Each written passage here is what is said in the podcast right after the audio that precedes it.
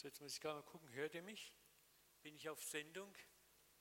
Eins, zwei, drei, vier. Alles klar, ich glaube, ich bin im Saal. Ja, wenn ich äh, heute Morgen so ein bisschen durch den Wind bin, dann liegt es daran, dass ich die Woche zum zweiten Mal mit Silvia, zum dritten Mal Opa geworden bin.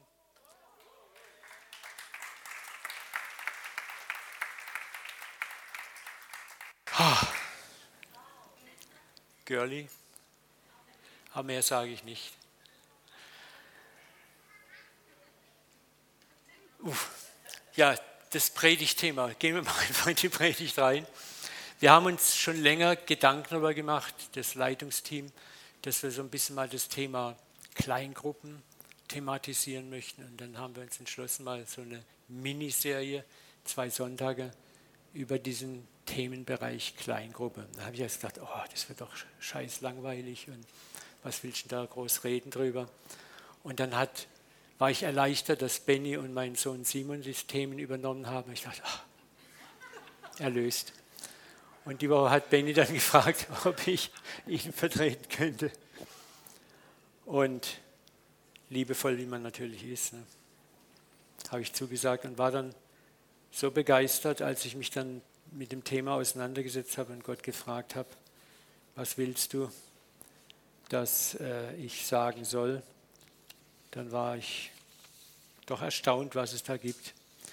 Ich habe das Thema genannt vom Sinn und Unsinn der Kleingruppen. Wer mich kennt, weiß, dass ich gern provoziere und so möchte ich auch gleich anfangen. Ich möchte erstmal beten. Vater, ich bete, dass wir alle einfach gut aufnehmen können heute Morgen, dass wir uns nicht nur noch mehr Wissen aneignen, sondern im Herz berührt werden, tief im inneren Menschen.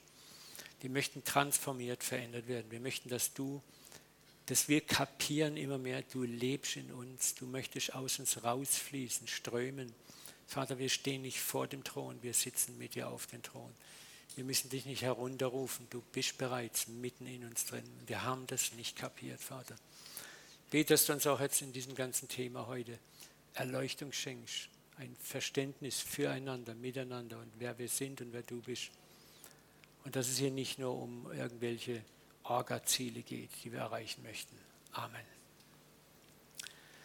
Ich möchte euch vier Fragen stellen am Anfang, provozierende Fragen. Wenn du an das Thema Kleingruppe denkst, jetzt muss ich nur mal gucken, ich, der Pointer geht wieder mal nicht, dafür kann das Team nichts. Okay, Frage Nummer eins, wer kennt das nicht? Mist. Heute ist wieder Kleingruppe. Ich habe gar keinen Bock und eigentlich auch keine Zeit. Aber was sollen die anderen denken, wenn ich nicht komme oder wieder nicht komme?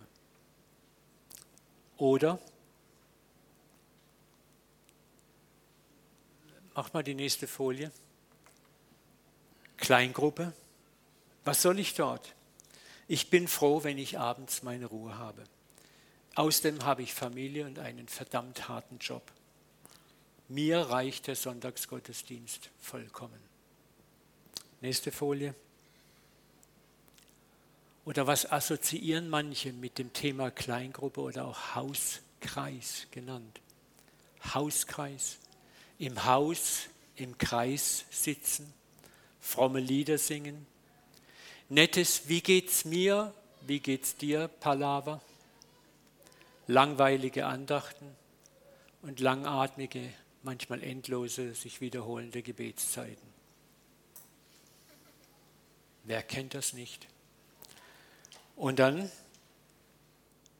vielleicht auch Kleingruppe deshalb, weil ich unbedingt Gemeinschaft auch unter der Woche mit anderen Christen brauche. Kann auch sein. Ich möchte euch mal fragen, in welchem dieser vier Felder würdet ihr euch denn zuordnen? Und ihr müsst jetzt, wir lassen jetzt nicht die Leute aufstehen, wer ist Feld 1, steht mal auf, sondern ihr macht das für euch selber mal. Und ich denke, ihr werdet wahrscheinlich entdecken, dass ihr nicht nur in einem Feld zu Hause seid, sondern mal bereits alle vier Felder durchlebt habt.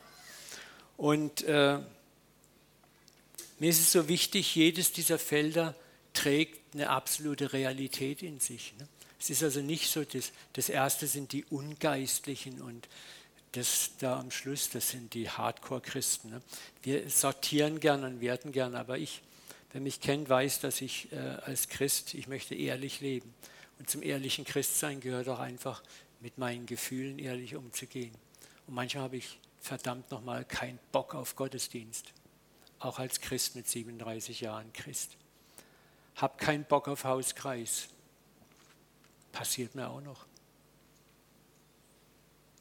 Ja, das ist das, was wir lernen müssen. Nicht fromme Maske schnell hoch, sondern auch mal sagen, okay, das ist in mir. Und dann eher fragen, warum ist es in mir? Und manchmal finden wir auch echte Antworten, weil ich glaube schon, es gibt, können wir noch mal eine Folie zurückgehen?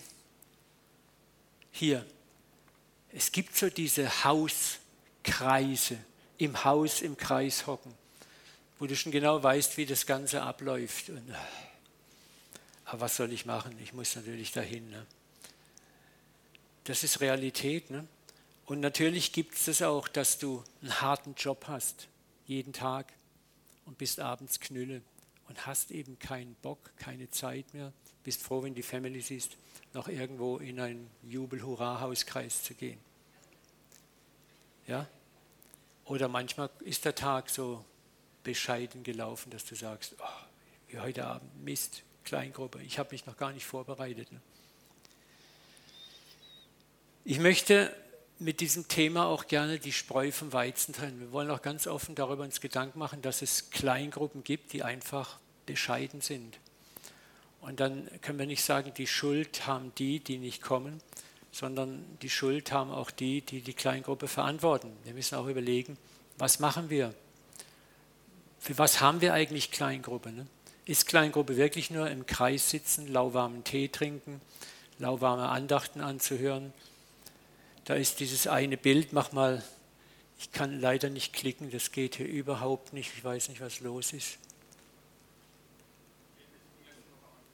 Bitte? Ist kaputt. Geh mal, äh, nee, nee, zurück, zurück, zurück, zurück, zurück. Noch zurück, noch zurück, noch zurück. Das da, das Bild mag ich hier. Schaut euch das mal genau an. So das Podest, die Stufen. Wir sind der Kreis, der geschlossene Kreis und wir scharen uns um die Bibel. Bitte missversteht mich nicht, ich bin nicht gegen die Bibel. Aber das ist so diese, diese Klischees, die du manchmal so erlebst. Ne? Und das ist das, wenn wir ganz ehrlich sind, das macht uns manchmal richtig an irgendwie. Ne? So, und deswegen wollen wir schauen, wie können wir Gemeinschaft so leben und so organisieren, dass sie uns auch, sage ich mal, wirklich segnet, voranbringt, ermutigt. Im frommen Jargon sagt man ja dazu Jüngerschaft. Ne? Wir sollten uns manchmal auch so überlegen, wir, wir haben uns so an unseren Fachjargon gewöhnt. Heute Abend haben wir Jüngerschaft, sagst du deinen Kollegen, der sagt, was, Jünger, du bist doch schon 61. Ne? Äh, dass wir vielleicht auch mal überlegen, wenn wir so sprechen, dass wir vielleicht auch mal Worte nehmen, die die anderen auch verstehen. Das ist auch sowas. Ne? Also ich würde sagen, so ein Hauskreis ist zunächst mal dazu da, gegenseitig sich zu ermutigen, zu stärken, voranzubringen im Glauben und zwar über den sonntäglichen Gottesdienstbesuch hinaus. Weil sonntags haben wir eigentlich gar nicht die Zeit dazu. Sind wir mal ehrlich,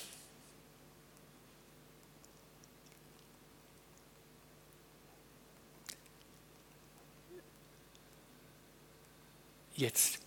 In weiten Teilen der Christenheit, auch bei uns Freikirchen in Deutschland, ist der christliche Glaube ein Zugehörigkeitssystem geworden. Ich gehöre dahin, ich gehöre dahin.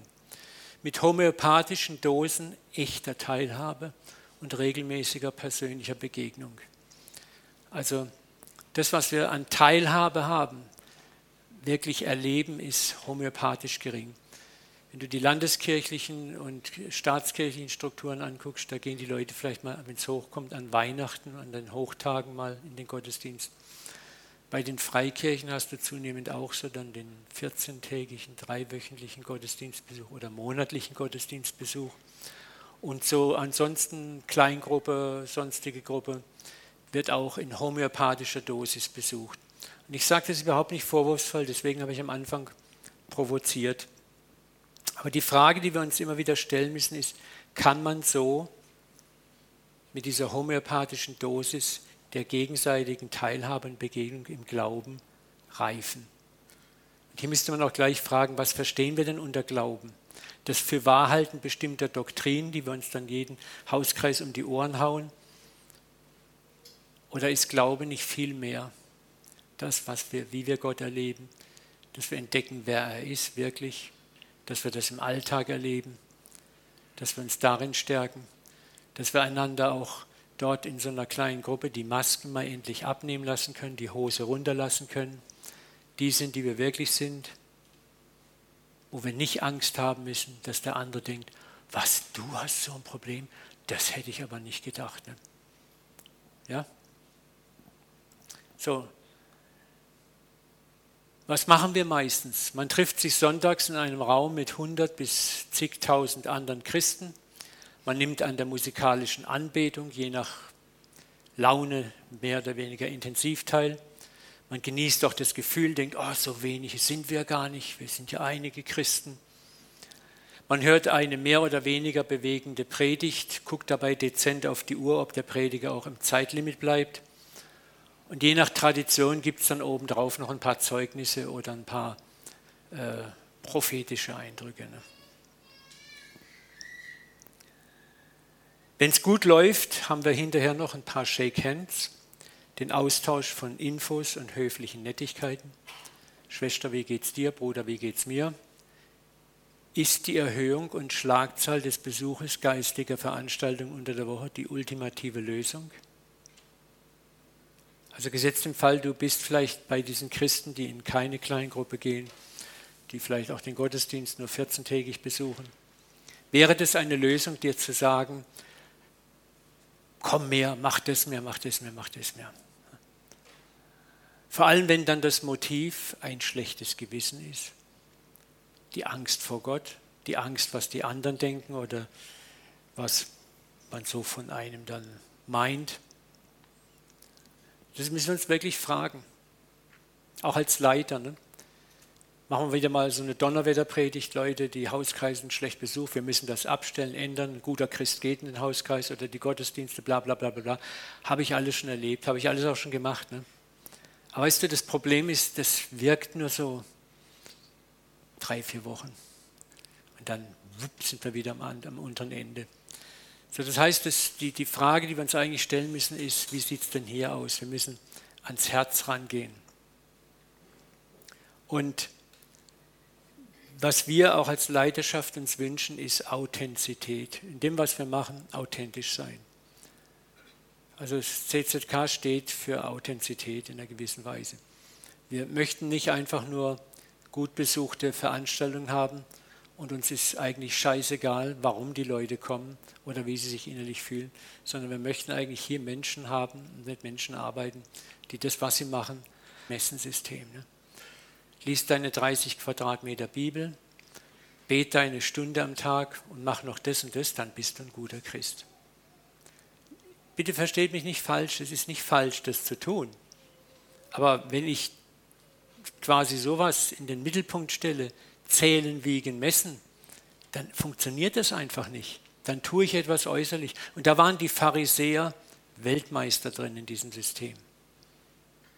Ihr merkt schon, ich komme jetzt gar nicht mit einem tollen Hauskreissystem, sondern ich versuche heute Morgen mal ein bisschen mehr an die Wurzel zu kommen.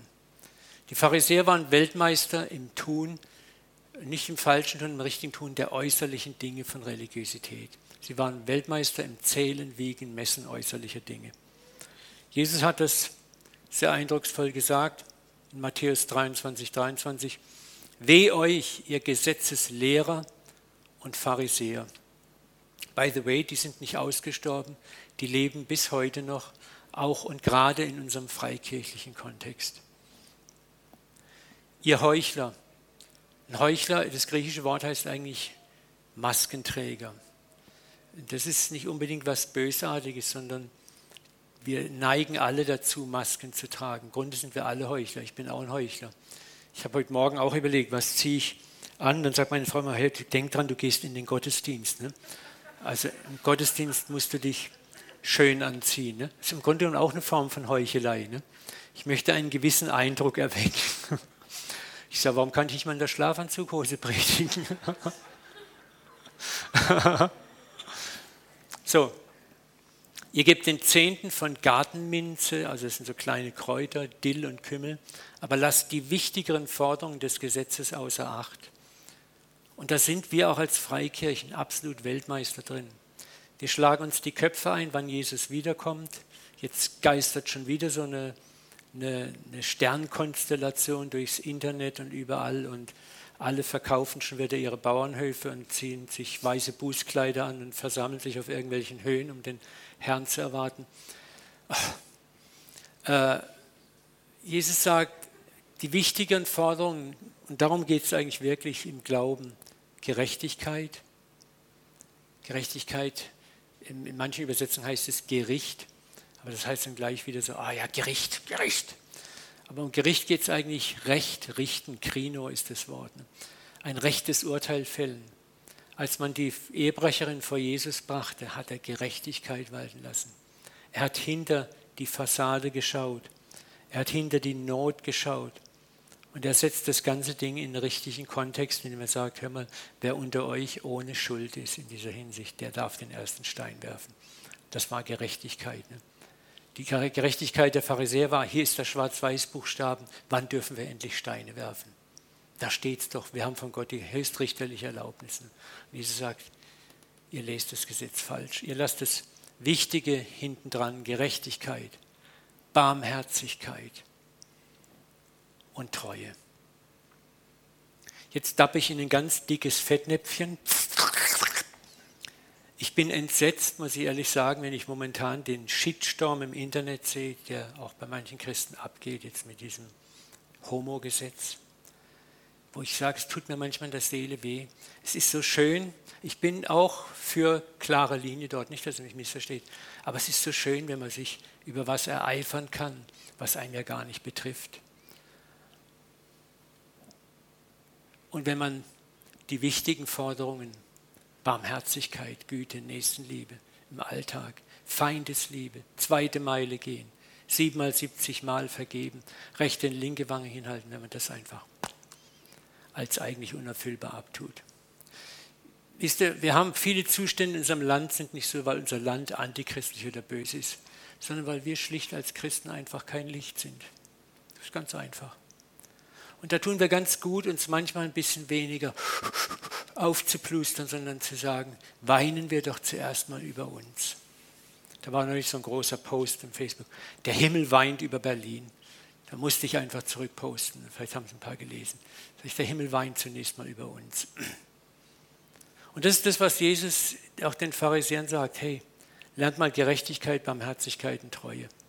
Und das ist das, bevor wir die Schlagzahl von Hauskreisen erhöhen. Ich für mich mir noch drei Dienste aneignen, um eine äußere Form zu erfüllen, wäre das vielleicht angesagt zu sagen, wie kann sich mein Herz verändern? Wie Gott kann ich mein Herz transformieren an das Leben? Weißt du, es kann sein, dass du wirklich keine Zeit hast, in den Hauskreis zu kommen, weil du einfach platt bist abends. Aber wenn dein Leben dann auch kein Zeugnis ist, dann stimmt was nicht. Ne? Aber ich kenne Leute, die, die schaffen es nicht in Hauskreis, aber deren Leben spricht positiv gesehen Bände. Die lassen Transformation zu in ihrem Inneren. Und das ist was ganz anderes. Und da möchte ich gerne, dass wir da hinkommen. Lasst uns nicht Mücken sein und Kamele verschlucken. Geistliche Reife entsteht nicht durch noch mehr äußerliches Tun, das nämlich Religiosität ist, wenn nicht das Herz dahinter steht. Deswegen solltest du dich auch immer wieder fragen, warum tust du, was du tust? Auch das, das Gute. Ich frage mich immer wieder, warum tue ich, was ich tue? Ich sage oft Gott, ich, ich möchte jetzt nicht das nicht tun, nur aus Angst vor dir. Ich möchte es tun mit einem freudigen Herzen. Und wenn ich Angst habe, dann tue ich es lieber. Den Fehler machen. Ich möchte dahin kommen, ihm mit meinem ganzen Herzen zu folgen. Ich möchte ehrlich mit mir selber sein. Nochmal, was ich sagen möchte, ich auch als, als Pastor zeugt, dass es Hauskreise gibt, die, die, denen guckt man lieber durchs Fenster zu, anstatt da reinzugehen. Habe ich volles Verständnis für. Ne? Und nochmal, ich glaube nicht, dass der ein guter Christ ist, der die meisten Meetings besucht hat, drei Dienste hat, sondern ich glaube, dass der ein guter Christ ist, der die Liebe Gottes ohne viele Worte lebt, so dass sie jeder sehen kann und dass jeder erkennt, in dir lebt ein Größerer. Und das, was du lebst, bist nicht du. Was ist es, was dich definiert? Da sollen wir hinkommen. Und das hat Jesus wunderbar in Matthäus 5,14 gesagt. 5,14 bis 16. Ihr seid das Licht der Welt. Nicht ihr werdet das Licht der Welt, ihr seid. Da ist was sehr Tröstliches drin. Wir denken immer, wir müssen Gas geben. Und, aber Gott sagt, hey, ich lebe in dir ich habe Wohnung genommen in deiner Zerbrochenheit, hm? Gold und Asche, und ich möchte aus dir strahlen. Lass mich. So, Gott erwartet von dir keinen Würdigkeitswettbewerb. Wenn du so und so fromm bist, dann bist du Licht. Ne? Sondern er erwartet, dass du zunächst mal sagst, Gott, in mir ist Asche und in mir ist Gold. Besser kriege ich es im Moment nicht hin. Aber mit dem bisschen Gold, was ich habe, lass mich scheinen. Und dann sagt Papa, wunderbar, mehr erwarte ich nicht von dir. Und dann fang mal an mit dem Senfkorn-Glauben, mit dem Senfkorn an Liebe, an Güte, an Erbarmen in die Welt hinauszugehen und liebe deinen Nächsten. Praktisch, quadratisch. Ohne zu hoffen, dass er Danke sagt. Ohne dass er einen Kniefall vor dir macht.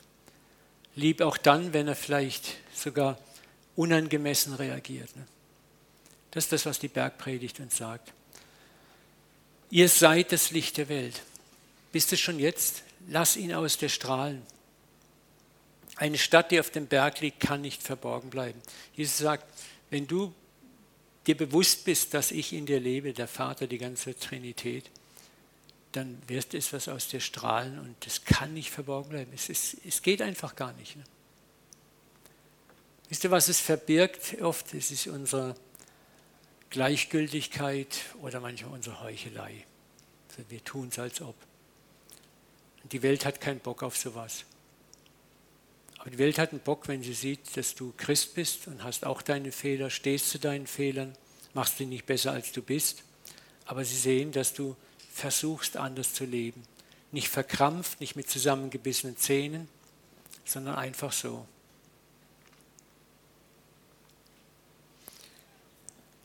Und Jesus sagt, ne, so soll euer Licht leuchten vor den Menschen. Sie sollen eure guten Werke sehen, euren Vater im Himmel preisen. Es geht ja nicht darum, dass ich gute Werke tue und sage, hey, hast du gesehen, was ich gemacht habe? Huhu, hast gesehen, wie ich der Oma über den Ampel geholfen habe? Hast gesehen, wie ich das und das gemacht habe? Darum geht es gar nicht. Es geht darum einfach, dass wenn wir lieben, deswegen sagt Jesus, die Stadt auf dem Hügel, die muss nicht sagen, hu, hallo, ne? diese Burg brüllt nicht da und runter, ich bin da oben die ist einfach da. Wenn du ein Liebender bist, egal wie klein, dann bist du präsent und Menschen sehen dich. Das war meine, die ich ja zum Kotzen hier schon erzählt habe, die Norwegen-Geschichte. Und die habe ich in mittlerweile zig, zig, zigfacher Abwandlung immer wieder erlebt, wo Menschen mich schwarz-weiß gesprochen ansprechen sagen, wer sind sie? Und ich muss mich erstmal gucken, ist hier noch jemand im Raum außer mir? Ne? Und staune, was sie in mir sehen, wo ich mich gar nicht so fühle. Ne? Aber wo Gott sagt, hey, die sehen auch nicht dich, die sehen mich, aber du erlaubst, indem du zu deinem Zerbruch stehst, dass ich aus dir strahlen kann.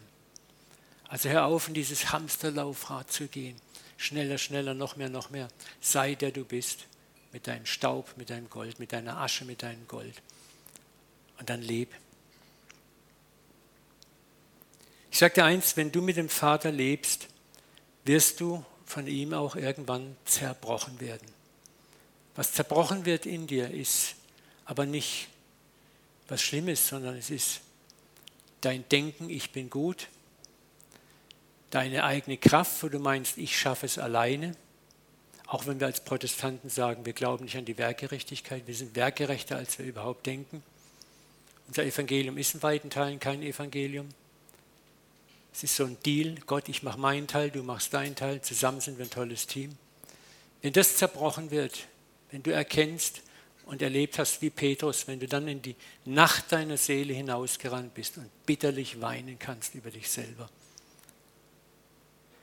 Wenn du dann am Lagerfeuer mit Jesus sitzt und er dir sagt, weide meine Schafe, jetzt hast du es kapiert. Wenn du der eins zurechtgekommen bist, dann wirst du die Brüder stärken. Wenn du deinen Zerbruch begriffen hast und merkst, wow, ich bin ja angenommen trotz meiner Schwachheit. Und es bin nicht mehr ich, wie Paulus sagt, der lebt, sondern er. Dann beginnt etwas aus dir zu strahlen. Dann musst du dich nicht mehr verändern. Dann bist du der, der du bist dann bricht dein Vergeltungsuniversum zusammen, du musst nicht mehr Gleiches mit Gleichem vergelten, immer weniger. Dann bricht dein Rechtfertigungsuniversum zusammen, du musst dich nicht rechtfertigen und musst auch von anderen nicht erwarten, dass sie sich rechtfertigen. Du wirst zunehmend entspannter. Du verstehst zunehmend, was Jesus gesagt hat, richte nicht, dann wirst du nicht gerichtet. Verurteile niemand, dann wirst du nicht verurteilt, weil dir mehr als bewusst ist, wenn du mit einem Finger auf jemanden zeigst, zeigen drei Finger auf dich. Du musst nur genau genug hingucken. Und das macht der Herr in jedem von uns. Und dann beginnt Güte, Geduld, Sanftmut dein Handeln zu bestimmen immer mehr und du wirst zu dieser leuchtenden Stadt. Und dann machst du das, was du machst, zunehmend aus Liebe. Es kümmert dich nicht mehr, was denken andere darüber, das sieht es auch jeder. Es, du bist auch nicht mehr unterwegs, bei Gott Punkte zu sammeln sondern du weißt, es gibt nichts mehr zu sammeln bei ihm. Ich habe alle Punkte, alle Bonuspunkte schon längst in meinem Heftchen drin. Ich bin bei ihm, er lebt in mir. Es geht nur noch, ihn besser kennenzulernen. Das ist alles.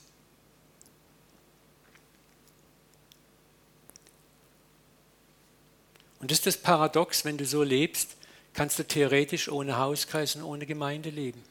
Du wirst leuchten und strahlen. Aber, aber, Gott hat uns trotzdem zusammengesetzt als Leib. Und als Leib brauchen wir einander. Wir können nicht getrennt voneinander existieren.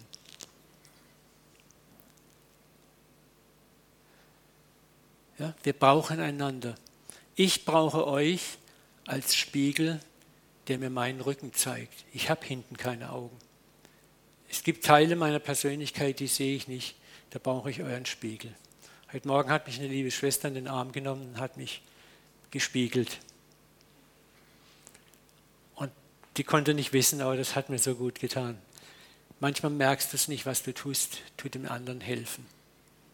Ja, wir spiegeln uns positiv, wir spiegeln uns auch manchmal, um uns zu helfen. Muss auch sein. Wir brauchen einander als Ermutiger in Schwachheiten, Selbstzweifel. Wir alle haben Phasen der Schwäche, wo wir an uns selber zweifeln wo wir den Bruder und die Schwester brauchen, die sich neben uns setzen, uns in den Arm und sagt, hey, wird alles gut. Da war ich auch schon. Das kannst du nicht alleine. Wir brauchen den Nächsten als Helfer, wie die vier Freunde, die ihn, den Gelähmten, zu Jesus getragen haben. Manchmal brauchst du jemanden, der dich zu Jesus trägt, weil du gar nicht mehr schaffst, auch als Christ, weil dein Glaube nicht mehr da ist, dein Vertrauen nicht mehr da ist. Das ist keine Schande. Es ist eher eine Schande, wenn ich sage, ich schaff's alleine. Ne? anstatt zu sagen, hey Leute, ihr müsst mich jetzt tragen. Wir brauchen Zuhörer und Ratgeber.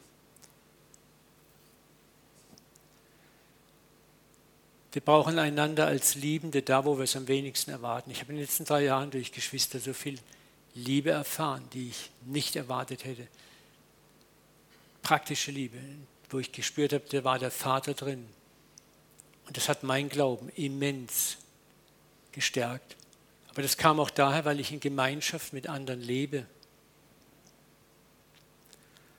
Und last not least, wir sind ein Leib, wir sind der Leib Christi und ein Leib ist nicht getrennt. Ja? Aber wir leben manchmal in dieser Trennung. Und deswegen muss ich mich fragen, wenn ich sage, mir reicht der Sonntaggottesdienst, der reicht mir einmal im Monat, dann trenne ich mich vom Leib. Und es kann durchaus mal Phasen geben, wo das angesagt ist.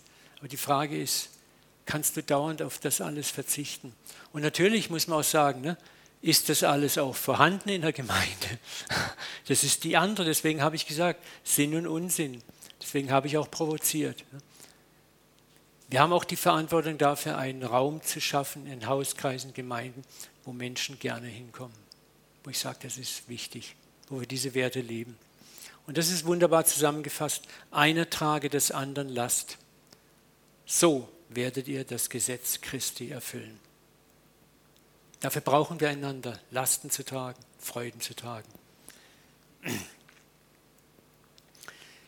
Wir leben in einer spannenden Zeit, wo auch durch die Wissenschaft uns immer mehr gezeigt wird, dass alles miteinander verbunden ist. Die ganze Welt ist ein Ökosystem, wo eins ins andere hängt.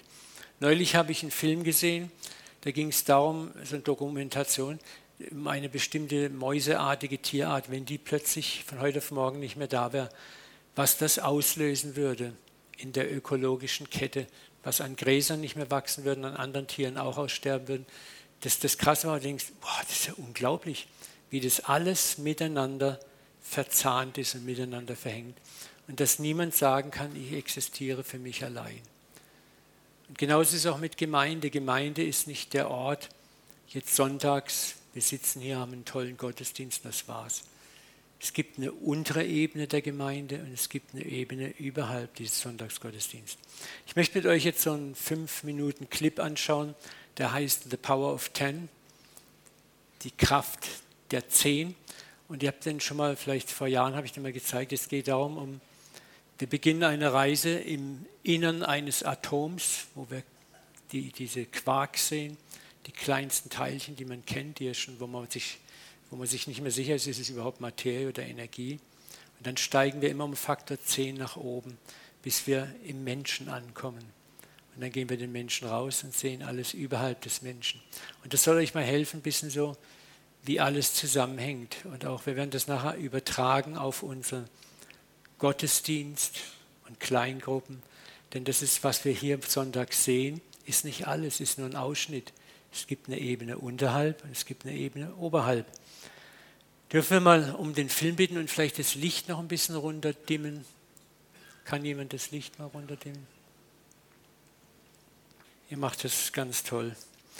Ja, das war jetzt mal so ein bisschen, wir sehen die Realität, Venedig, Marktplatz, die Menschen, das ist das, was wir so normal wahrnehmen, in der Realität leben wir. Aber es gibt eine Realität oberhalb von uns und unterhalb von uns.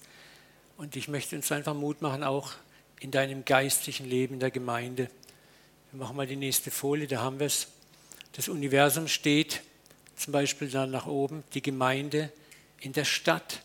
Unsere Gemeinde ist nicht die einzigste. Es gibt, wenn wir ein bisschen zurücktreten, viele Gemeinden in der Stadt. Wir haben über 30 Gemeinden allein im, im näheren Stadtkreis. Wir haben tolle Gemeinschaft, wir sind miteinander verbunden. Das ist übrigens auch interessant, die Quantenphysik hat bewiesen, dass alles im Universum miteinander verbunden ist auf geheimnisvolle Weise. Niemand und nichts existiert unverbunden. Räumliche Trennung ist eine reine Illusion. Und das ist das, was Paulus den Athenern geschrieben hat. In ihm, in Gott, leben wir, weben wir, also wir sind in ihm verwoben und haben unser Sein. Wir existieren gewissermaßen in ihm. Also dann haben wir die Region, wo es auch viele Gemeinden und Gemeindebünde gibt. Wir haben das Bundesland Baden-Württemberg, wo es viele Gruppen Organisationen gibt. Wir sind auch Mitglieder in der ACK Baden-Württemberg. Unsere Nation, es gibt nationale Strukturen, christliche Strukturen.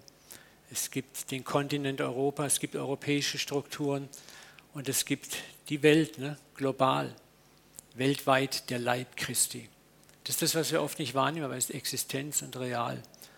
Und dann haben wir die subatomare Ebene, das wäre bei uns jetzt, wo wir oft anfangen, was wir als die Realität Nummer eins sehen, ist, die Gemeinde ist gleich Gottesdienst. Aber sie hat eine Substruktur. Da gibt es die Dienstgruppen. Wer macht denn so einen Gottesdienst möglich? Unsere Band, unsere Musiker, unsere Tontechniker, unsere Videotechniker, das Team, was oben Kaffee kocht hinterher den Kaffee wegschüttet, wegräumt. Der nette Mensch, der am Büchertisch euch bedient, der die Medien vorbereitet.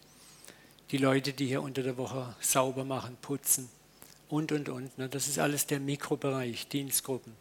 Dann haben wir die kleinen Gruppen, in denen auch Leben stattfindet, das eigentliche Leben. Ne? Eliminier mal das subatomare Level in deinen Atomen, dein Körper kollabiert und klappt zusammen. Und deswegen ist es so wichtig, wir müssen, wir müssen und dürfen in Gemeinschaft leben. Kleingruppen, die subatomare Ebene. Dann sind da die Freundschaften untereinander auch, mit anderen Christen. Ich kann euch ermutigen, sucht euch auch gute Freunde. Schaut, dass ihr ein Netzwerk habt. Und Freundschaft ist nicht, ja, keiner will was mit mir zu tun haben. Dann ist die Frage immer, ja, dann guck dich doch mal an, was gibst du denn? Bist du einer Gimme, Gimme, Gimme, mein Name ist Jimmy? Oder bist du bereit zu geben? Dich selbst erstmal einzubringen. Ne? Es ist, ist, leicht zu sagen, hier bin ich, ich will. Ne? Aber dann fang doch erstmal an zu geben. Dann haben wir unsere Familien in den Gemeinden. Wir haben den Einzelnen und jeder Einzelne hat ein komplexes Innenleben, Gaben, Hoffnungen, Wünsche, an denen wir partizipieren und teilhaben dürfen.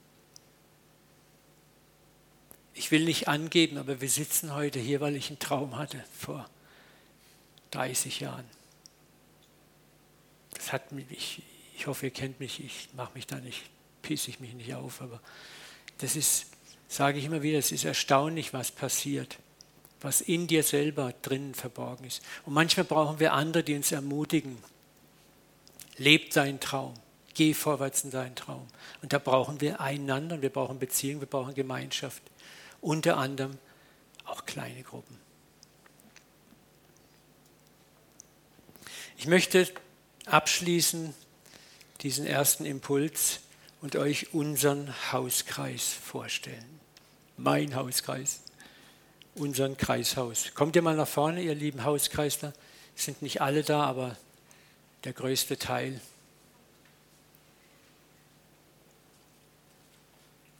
Schaut euch mal hier um das Pult.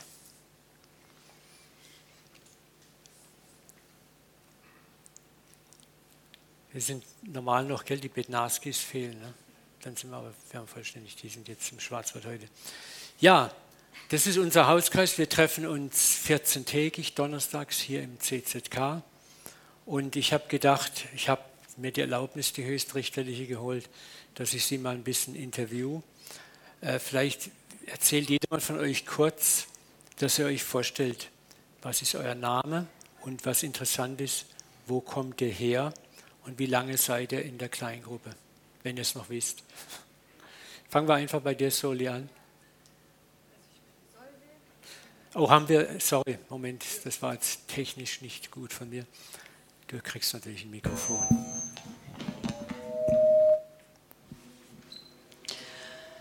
Ich heiße Solve, ich bin wahrscheinlich, ähm, hört ihr mich gut? Ja, jetzt ist super. Ein Stück zurück, sonst haben wir Rückkopplung da. Okay. Ich bin noch nicht so lange dabei, ähm, bin zu dem Hauskreis gekommen über den Newcomer-Abend, an dem ich war. Es ist so, dass ich, seit ich jugendlich bin, mit Gott eigentlich eher eine Zweisamkeit geübt habe. Ich habe ihn immer bei mir gefühlt, ich habe ihn immer erlebt in der Natur, in dem Wirken anderer Menschen und habe mich immer an ihn gewandt und auch Antworten bekommen. Ich bin aber nicht irgendwie in, einem christlichen, in einer christlichen Familie groß geworden, sondern er, er hat sich eigentlich mich ausgesucht. Und am, zum Jahreswechsel war ich in einer Reha im Schwarzwald und dort durfte ich kennenlernen, was Gemeinschaft bedeutet und habe dort viele Christen kennengelernt und auch mit ihnen zusammen gefeiert und äh, durfte also erfahren, wie das ist, wenn man gemeinsam für etwas betet zum Beispiel. Und es hat mich doch sehr, sehr beschäftigt. Und ich habe gedacht, okay, ich, ähm, ich bin auch ein Liebhaber von seiner Anwesenheit. Und ähm, ich suche jetzt einfach Gemeinschaft. Wenn ich zurückkomme nach Karlsruhe, dann suche ich eine Gemeinschaft. Und Gott hat mich hierher geführt über eine Ärztin, die hier im Haus ist. Ich, ich, hatte gar keinen Bedarf, dahin zu gehen, aber irgendwie bildete ich mir das ein. Aber ich bin nur hierher gekommen, damit ich sehe, ah, hier ist das CZK, da gehst du jetzt einfach am Sonntag mal hin. Und so war das. Und eben über die Newcomer-Gruppe bin ich in den Hauskreis gekommen.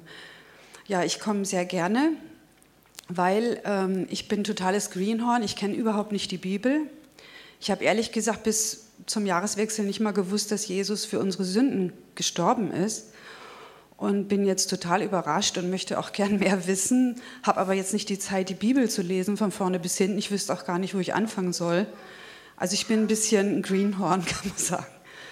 Aber ich fühle Gott und die Gemeinschaft, äh, das ist einfach etwas, was mir gut tut. Und äh, ja, ich gehe die ersten Schritte und fühle mich sehr wohl bei euch. Super. Jetzt hast du alles schon gesagt. Lasst uns einfach mal kurz nur Vorstellung, Name, Wohnort, wenn du magst, Beruf, wie lange du in der Gruppe bist, weil ich würde dann gern euch so ein bisschen bewusster fragen. Aber es war toll, dann hast du jetzt mal einen Eye-Opener gemacht. Das war super. Ja, sag du uns mal deinen Namen. Also mein Name ist Andrea und ich bin hier aus Karlsruhe, Rüppur wohne ich und ich bin von Beruf aus Schulsozialarbeiterin. Und wie, wie lange bist du in der Gruppe schon? Circa? Bin ich jetzt ein halbes Jahr. Halbes Jahr, super. Ich heiße Michael, wohne auch in Karlsruhe. Bin eigentlich übers Business Prayer auf diesen Hauskreis gekommen, weil es da oft Terminkollisionen gegeben hat. Ja. ich heiße Annika, ich bin aus Karlsruhe-Knielingen und ich bin seit circa zwei Jahren ja. im Hauskreis. Ich bin der Dietmar, ich wohne in Graben-Neudorf und seit, oh, wie lange komme ich denn? Dreiviertel Jahr? Ja. Ein Jahr, so. Gefühlt ein Jahr. Ja. Super. Dietmar, bleiben wir gleich bei dir. Was bedeutet dir die Kleingruppe? So, was, was assoziierst du damit? Einmal assoziiere ich damit ähm, Gesichter, Leute, die ich sehr gern wiedersehe dann auch. Da freue ich mich richtig drauf auch. Ähm, gute Gespräche, also auch ähm, tiefes Kennenlernen an, an den Pers Personen, also fast sogar noch mehr als oder schneller, als man Freund jetzt kennenlernen würde, weil man einfach eine ganz andere Gesprächsqualität dann da hat. Danke, gib es mal weiter an Annika. Annika, was bedeutet dir die Kleingruppe? Gemeinsam wachsen. Von deinen Inputs auch mal querdenken. Also was heißt querdenken? Also wirklich mal neue Inputs zu wagen, neue Schritte zu wagen und einfach wirklich Gemeinschaft haben. Super, Sehr schön. Ja, Gemeinschaft ist wohl das richtige Stichwort. Jetzt, ich war früher in einer anderen Gemeinde, da ging es im Hauskreis immer sehr liturgisch zu. Ein langes und ein kurzes Lied, 10 Minuten Input, 15 Minuten Diskussion und so weiter. Das ist hier ganz anders, da weiß man nie, was vorher kommt. Manchmal gibt es eine, manchmal eine ganze Stunde Predigt, manchmal gibt es auch Whisky-Verkostung.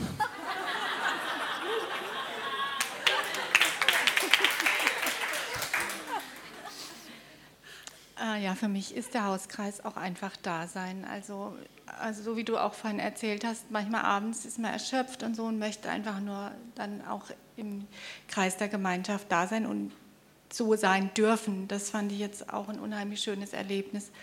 Und ähm, auch dieses gemeinsam wachsen und gemeinsam beten und kennenlernen, das ist äh, auch für mich wichtig. Du schon einen Satz sagen? Komm. Ich glaube, ich habe schon so viel gesagt vor lauter Aufregung. Also, ja, der Hauskreis bietet mir natürlich speziell die Gelegenheit, auch äh, Fragen beantwortet zu bekommen. Das funktioniert ganz super, weil ich komme gern in den Gottesdienst, kann aber auch nicht jeden Sonntag da sein. Und äh, dann finde ich das total klasse, dass ich nicht zwei Wochen dann warte, sondern in den Hauskreis gehen kann. Und manchmal stellen sich mir halt Fragen von Dingen, die ich nicht verstanden habe und die kriege ich dann immer sehr super beantwortet. Gut, dann wie seid ihr auf den Hauskreis gestoßen? Kurz die nächste Frage. Machen wir dir weiter, Andrea. Also ich bin auf den Hauskreis gestoßen. Ähm, also ich war bei Christoph Hesselbart und habe dort nach einer Gemeinde, also bin ich also ein Seminar gekommen, im Schwarzwald eigentlich, über den Schwarzwald bin ich hierher gekommen, weil dann eben so die Empfehlung war, hier in Karlsruhe was zu finden. Und dann ging das auch eine Weile und dann war der Christoph Hesselbart auch hier. Und dann bin ich zu ihm hierher gekommen und dann bin ich eigentlich hier geblieben. Das war eigentlich ganz lustig. Wie bist du auf den unseren Hauskreis gestoßen? Ach so, in die Gemeinde, genau, ja. und den Hauskreis, da hatte ich dann äh, auch ähm, ein Seelsorgegespräch und weil es mir dann nicht so gut ging und dann nach dem Seelsorgegespräch bin ich dann gleich in dein Büro geführt worden und ähm, wurde dir vorgestellt und dann hieß es ja, ich kann auch mal in den Hauskreis kommen. Also so war das. Gut. So, ich habe mir das nicht ausgesucht, habe gedacht, so, da So geht es, ging also. Ja, hm. Gut, ich habe es ja schon kurz angedeutet. Ich bin eigentlich ins Business Prayer gekommen. Das war damals eine rein them thematische Vortragsgruppe eigentlich, aber da gab es viel personelle und zeitliche Überschreitung mit, äh, Überschneidung mit dem Hauskreis und deshalb bin ich dann in den Hauskreis gekommen, was aber auch gut war. Wir freuen uns auch, dass du da bist, Michael. Also über die Gemeinde bin ich in den Hauskreis Okay. gekommen. Ich habe im Internet nachgeschaut. Ich habe einen Hauskreis hier gesucht und habe gedacht, ja, das passt doch. Gleich die nächste Frage, was hat dich bewogen, diesen Hauskreis dann speziell explizit zu nehmen? Äh, weil ich weiß, wo er ist. Okay, gut. Ja, okay, ne? Super, das liebe ich. Die Antwort war wirklich authentisch. Also ähm, bei mir war es so, ich hatte auch im Internet geschaut, ich war schon im anderen Hauskreis und ich wollte gerne einen zweiten Hauskreis. Und da ich deine Predigt gerne höre, wollte ich natürlich auch noch mehr wachsen. Äh, Ja gut, man da könnte ich jetzt noch sagen, es gibt sehr wenig Hauskreise die irgendwie eingeschränkt sind, nur für Ehepaare oder nur für Jugendliche oder so. Also gab es, glaube ich, auch recht wenig Auswahl, wenn man suchen würde.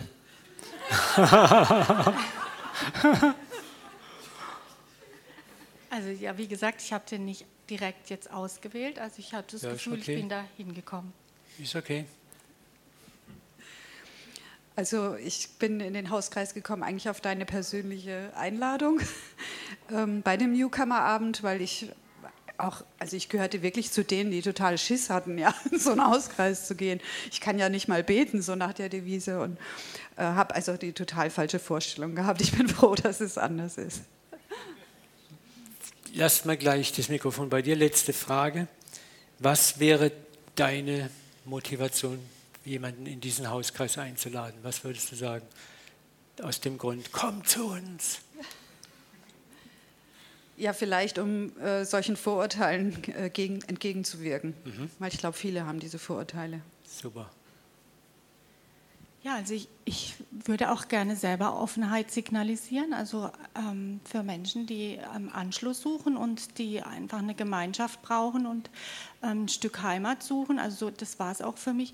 Und einfach da sein zu können und die wachsen wollen und sich über dieses, ähm, über den Gottesdienst und das, äh, das hinaus sich einfach zu treffen und kennenzulernen. Also ich, ich finde, in den Hauskreis könnte man fast jeden einladen, einen Ungläubigen genauso wie einen Strenggläubigen und keiner wird, wird sich irgendwie richtig unwohl fühlen. Es geht ganz ungezwungen zu, aber auch nicht künstlich missionarisch und nicht oberflächlich. Also, ja. Und Whisky. Es ist einfach unkompliziert. Also, und vor allen Dingen wirklich sehr spontan Themen, sei es mal gemeinsam kochen oder mal grillen oder was hat man, ähm, was hat man noch mal, einen Film gucken hat man auch. Also es genau. ist wirklich ganz abwechslungsreich, auch Input und wenn mal länger Gebetszeit doch benötigt wird, dann ist auch ganz entspannt, so wie es gerade von der Gruppe her dran ist, was Gott auch macht. Danke. Auch, wir wollen ihn ja auch Danke. wirken lassen. Genau, einfach, ich, wie der Michael schon gesagt hat, dieses unverkrampfte Zusammensein, man muss sich echt nicht schämen, da jetzt jemanden mitzubringen. Super. Danke. Gib mal meinem Hauskreis einen herzlichen Applaus. Das war mutig. Danke.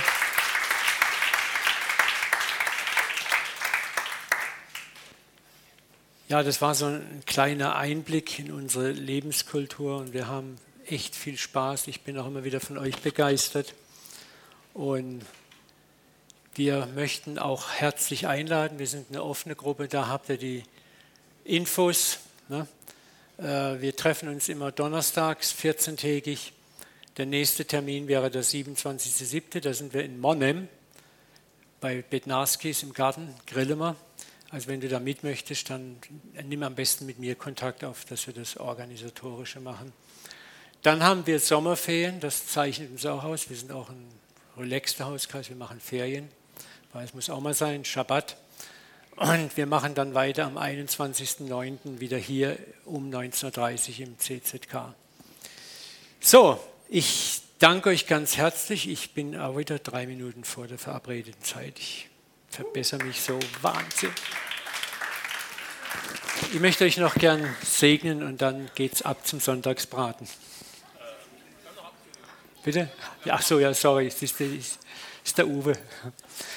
Vater, ich bete einfach, dass jetzt die Impulse, die wir gehört haben, auf ein gutes, fruchtbares Herz fallen lässt und dass wir transformiert werden. Vater, und vor allen Dingen, dass wir verstehen, es geht nicht um Äußerlichkeiten, es geht nicht um Zugehörigkeiten, es geht um das schiere Leben, die schiere Liebe, Liebe leben. Vater, und ich bete, dass du uns transformierst, dass wir auch merken und lernen, wir brauchen den anderen, wir brauchen die Gemeinschaft, nicht um religiöse Ziele zu erfüllen oder um dir oder irgendwelchen Leitern Genüge zu tun, sondern es tut uns selber gut. Du hast uns als Leib geschaffen.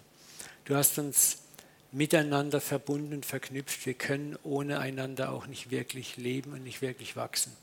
Und ich bete, dass du das in jedes Herz hineinführst.